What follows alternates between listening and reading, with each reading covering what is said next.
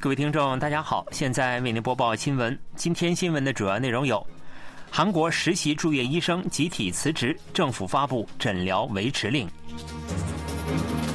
韩国防卫事业厅新任厅长表示，迅速增强压倒性战力，应对北韩威胁；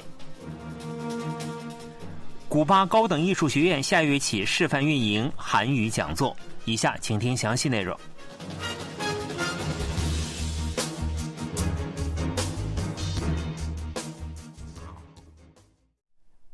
韩国医生团体开始采取集体行动，五大医院所属实习医生和住院医生将在十九日内提交辞职信，二十日起停止住院工作。韩国政府向全国教学医院的实习医生和住院医生发布维持诊疗令，并决定运营集体行动受害申报中心。首尔五大综合医院所属实习医生和住院医生在十九日内集体提交辞职信。二十日起停止住院工作，其中包括延世大学塞弗朗斯医院少儿青少年科等部分科目的实习医生和住院医生，决定十九日提交辞职信后立即停诊。延世大学塞弗朗斯医院决定将本周的手术数量减半，并着手调整日程。另悉，三星首尔医院、首尔圣母医院等大型医院也在为患者调整手术日程。据政府统计，截至本月十六日为止，韩国二十三家教学医院共有七百一十五名实习医生和住院医生提交了辞职信。为阻止集体辞职行动的扩散，韩国政府向全国二百二十一家教学医院的实习医生和住院医生发布了诊疗维持令。政府还决定与消防厅合作，维持应急医疗体系的运转，并切换医疗体系，确保急诊和重症手术、重症者室和透析室不受影响。政府还决定向普通公众开放十二家国军医院的急诊室。另外，政府将运行受害申报支援中心，为医生集体行动导致的诊疗问题提供援助。全韩四十家医科大学学生也宣布从二十日起休学，配合实习医生和住院医生的集体停诊。为此，教育部门与四十家大学校长召开了紧急会议，要求各校保障学生的学习权，并根据校规进行管理。在医大扩招和部分实习和住院医生集体行动逐步凸显的情况下，韩国国务总理韩德洙十九日表示，首先将应对急诊和重症手术，建立以基础医疗科目为中心的诊疗体系。韩德洙国务总理十九日在政府首尔办公楼主持召开的应对医疗界集体行动的相关部长会议上表示。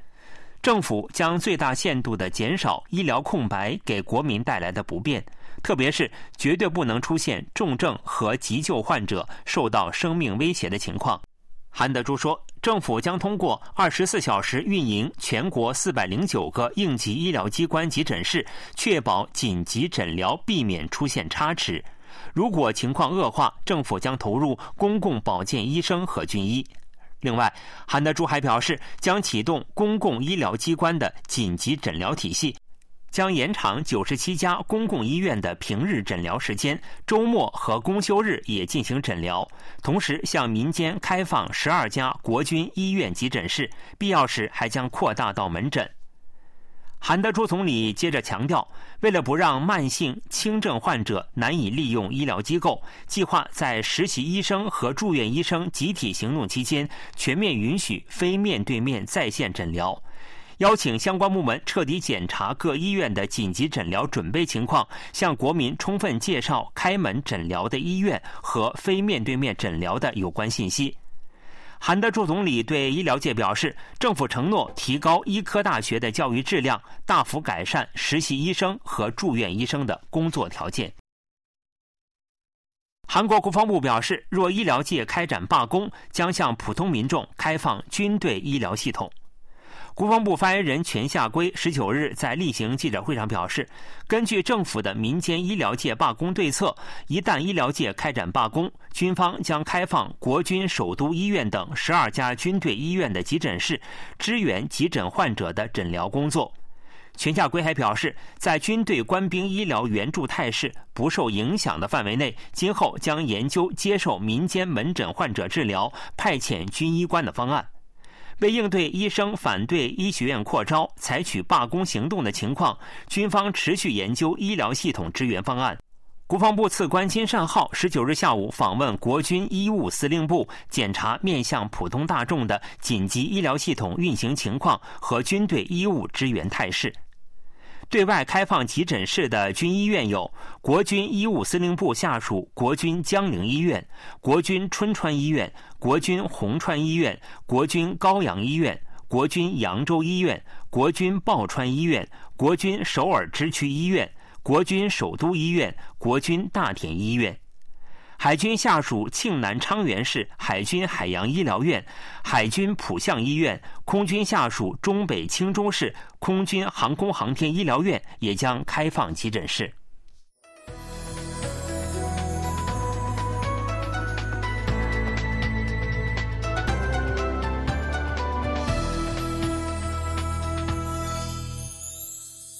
KBS World Radio，这里是韩国国际广播电台新闻节目，欢迎继续收听。韩国防卫事业厅新任厅长石中健表示，采办可为压倒性的增强战力提供支撑、迅速有效的武器系统至关重要。石中健的就任仪式十九日在果川防卫事业厅举行。他在提到北韩威胁、韩半岛周边大国竞争、俄乌战争、以哈战争等外部环境时，做出了上述表态。石中建表示，当前迫切需要大幅加强三轴体系，强化应对未来战争的人工智能、有人、无人综合系统和国防太空战力，并应持续推进武器采办系统的改革，实现迅速灵活的采办。石中建还强调，近期军工出口向好，但来自该领域发达国家的遏制日渐加强，不能掉以轻心。另外，跻身全球四大军工强国应成为核心目标，需扩大对军工出口活动的各项支援方案，包括军工出口金融支援体系多元化、加强与各主要出口对象地区的国际合作等。韩国第一百九十三个建交国古巴将在本国高校开设韩语课程。据古巴韩国文化中心和韩语学校当地时间十七日消息，古巴著名艺术院校高等艺术学院将从下月起示范运营韩语讲座。位于古巴首都哈瓦那的高等艺术学院成立于一九七六年，是一所四年制大学。学校是古巴音乐、视觉艺术、话剧等艺术领域的最高学府。目前，高等艺术学院开设有西班牙语、英语、法语、德语、意大利语、葡萄牙语、日语等外语课程。由于古巴国内对韩语教育的需求日渐升高，该校于今年一月向古巴韩语学校方面咨询，筹备开办韩语讲座。目前，有关行政程序正在办理之中。本月十四日，两国宣布建立正式外交关系后，韩语讲座愈发受到关注。哈马纳大学曾于二零一二年开设过韩语讲座，不过受古巴国内诸多因素影响，于二零一八年左右停办。目前，韩流推升了古巴当地对韩语教育的需求。再加上两国正式建交，古巴方面购买韩语讲座所需教材的困难也被扫除。预计韩语有望于今年九月成为选修科目。总统室发言人金秀景表示，尹锡悦总统十七日在汉南洞官邸与美国流媒体奈飞联合首席执行官泰德·萨兰多斯、演员李正宰共进午餐。李正宰将出演纳菲原创的韩国剧集《鱿鱼游戏》第二季。尹锡悦总统听取了萨兰多斯关于奈飞对韩投资执行情况的介绍，并对奈飞迅速执行投资表示感谢。尹锡悦还表示，希望今后奈飞继续扩大对韩国文化内容的投资。去年四月，尹锡悦总统对美国进行国事访问期间，萨兰多斯宣布奈飞将在未来四年向韩国投资三点三万亿韩元。总统室表示，尹锡悦和萨兰多斯就韩国内容与美国平台相结合、发展韩美文化同盟的话题进行了交流。韩国重大事故处罚法的适用范围从上月二十七日起扩大至五十人及以下经营场所，为此，雇佣劳动部决定面向小规模企业开展共同安全管理专家支援项目，提供集体咨询。雇佣劳动部表示，从十九日到下月二十二日，募集共同安全管理专家。专家将接受经营者团体的直接聘用，帮助五十人及以下小规模经营场所构建安全管理体系。共同安全管理专家支援项目旨在帮助人工成本压力较大的小规模企业获得安全福利专家的集体指导，将于四月实施。该项目的运行方式为由地区和行业协会、工业园区管理工团等经营者团体聘用安全管理专家后。为所属成员企业提供安全管理体系支援。今年一年的支援规模为六百名专家，经营者团体可获得每月最高二百五十万韩元的薪资补贴，最长八个月。支援对象优先考虑新聘用安全管理专家的团体、小规模经营场所较多、涉高危行业的团体。共同安全管理专家将向管辖企业每月至少提供一次咨询，帮助企业分阶段构建安全管理体系。韩国雇佣劳动部已于本月十四日举办了全国说明会，十九日、二十一日、二十六日、二十八日、二十九日还将举办五场地区说明会，引导各行业和团体参与。新闻播送完了，是由于海峰为您播报的，感谢各位收听。